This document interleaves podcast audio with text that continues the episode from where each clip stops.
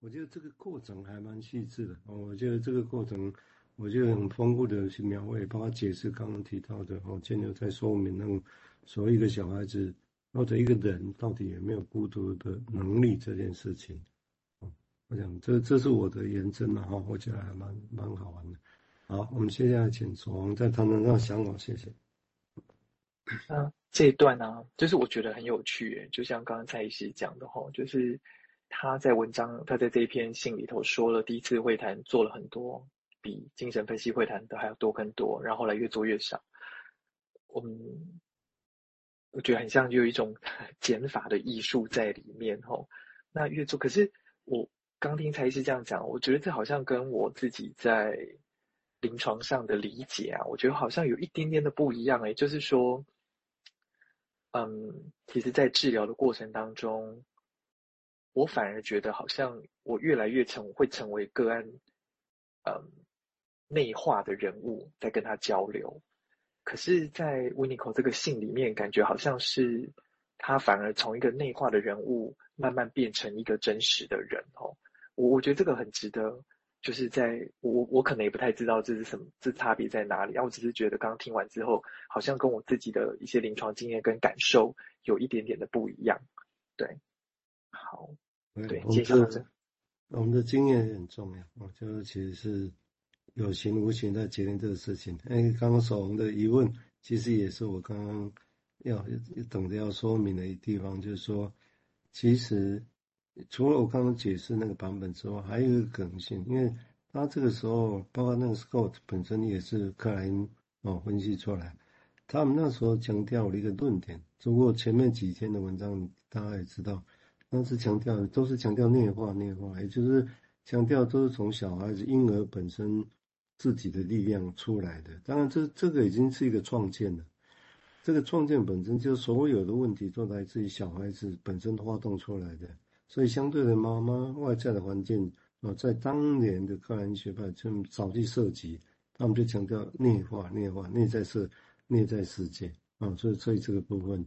啊，当然以前不会这样看，现在这样看，把婴儿本身就当做是一个主动者了哦，主动的社会的参与者，而且完全强调这个主动性，也就是他会怎么样主动，都是依照他自己内在世界里面的那个人，而不必然是外在。那当然，这会跟我们现在慢慢有些经验不全然搭调了啊，不全然搭调。但是这个毕竟是一个，就是当时是一个独创的视野，哦啊，所以焦点在那里。所以我觉得他会讲这一句话，我觉得应该也某种程度在对照这个事情。他说，其实有这个，你以为只是内在，但是曾经有一度，其实他有把我当做一个人，然后慢慢慢慢再回到他内在世界。啊，他我个人的解读是，曾经被当做那个人，那个经验有没有那个经验，治疗者有没有经验到，那个很重要，哦，也就那个是完全在自己的世界，或者其实你会知道外界这个人，他有放在心里面，就像刚前面提到，你在递给他玩具的时候，他是知道的，或者是感谢的，他只是没有说，因为 太太忙了要玩，哦，也许这不太一样哦。好，我们接下来请建六谈谈他的想法，谢谢。好，我继续念信哈。呃，那下一下一段哈，他就说，呃，然后我很高兴你提出了退行的这个主题。我当时在谈这件事，谈得相当松散。但我刚才提到的退行呢，不单纯是回到婴儿期，而是包含退缩的元素。这边的原文是 elements of withdrawal，呃，包含退缩的元素和需要特化的。保护性环境的偏执状态，就是有一个偏执状态，它需要特化的保护性环境。然而，我确实相信，如果有人指的是情绪发展的非常早期阶段，这在理论上可以说是正常的。如果一切顺利的话，这种情况会被忽略，而且在一开始几乎不会被注意到。这是一个可以讨论的问题。也是正是在这里，我对这个主题特别感兴趣。关于退行的持续时间，我当然无法预测它的长度。然而，我有迹象可以说明，他们可能相当微妙，而且我可能完全错了。我以相当正常的生命前两年作为我的主要基础，接着再以再使用一种方式，像是孩子从两岁开始要处理相当大的环境的干扰一般，通过使用母亲和他在稍微退缩的状态下这的这个生活的技巧。关于这一点，我现在因为允许精神分析的个案退行到必要的程度，而得到了极大的振奋。确实发生的是，退行有它的底线，无论何种需要都没有迹象显示，在达到这个底线的经验之后，需要再返回。我希望有时间说这些话，但我认为主席不全然想帮忙，否则他会引导这个讨论，而你会在更早的时间被。被召召集起来去谈，下次我应该尝试介绍某人来，某些人来给你来跟你重启讨论，隔绝那些讨论手表啦，谈到胎儿心脏的那些人。Good wishes, yours, Winica。哦，这边有，结果因为这两段都是讲退行，所以我就连在一起讲哦。那我我大概用我自己的话来理解这两段哦，它的意思大概是说，呃，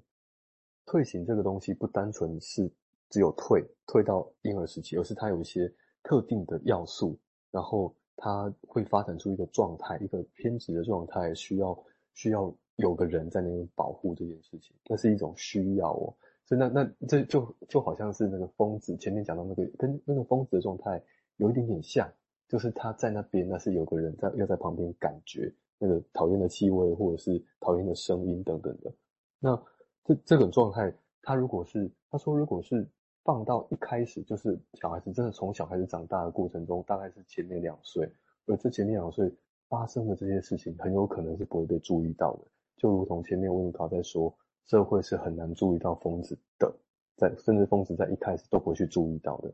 而这个退行到底要退多久？因为他们，他这下段会讲，那那到底要退多久？他其实很难预测。可是他使用的方式是他想温尼卡想象说，好啊，那这这是生命。早早年两年两岁之前发生的事情，那不然我就先让你退嘛。那退到后来呢，我会试着用一种方式，就是你两岁咯，好，那我开始放一点点干扰给你，然后你会在一个稍微退缩的状态下，试着再重新面对这个刺激。那关于这一点，他觉得哦，他他的临床的证据呢，看起来是这件事是可行的，所以他认为说，其实我们不需要跟那个时候所说的。我们要阻止病患退行，而是你可以退，而且那个退是有一个底线的。它停在那边之后，可以去经验到一些事，然后就会有更多的事情发生。这这个是我的我的立场的理解哈。那对于这件事情有一些想法哈，呃，那那要在哪些状态下退行，或者是说，呃，这份退行需要的是什么样的保护？就好像说。哪个状态下要退？里面有有什么元素，或者是它需要什么样的保护呢？这好像是一种指标哦，而且这好像光是这个行为，这个退行这件事情的发生，就像是一种行动的沟通，把身边的人，就是治疗师或分析师，和自己带回到了某一个状态啊，那个状态是什么？还没有玩够的状态。那足够明白那里到底有什么可以玩了，然后明白那里还有什么了，似乎就是那个底部了。所以停了以后，就可以有新的经验发生了。所以因此，我可以想象温尼康说不会无止境的退行下去，但重要的是是退到哪里。那根据的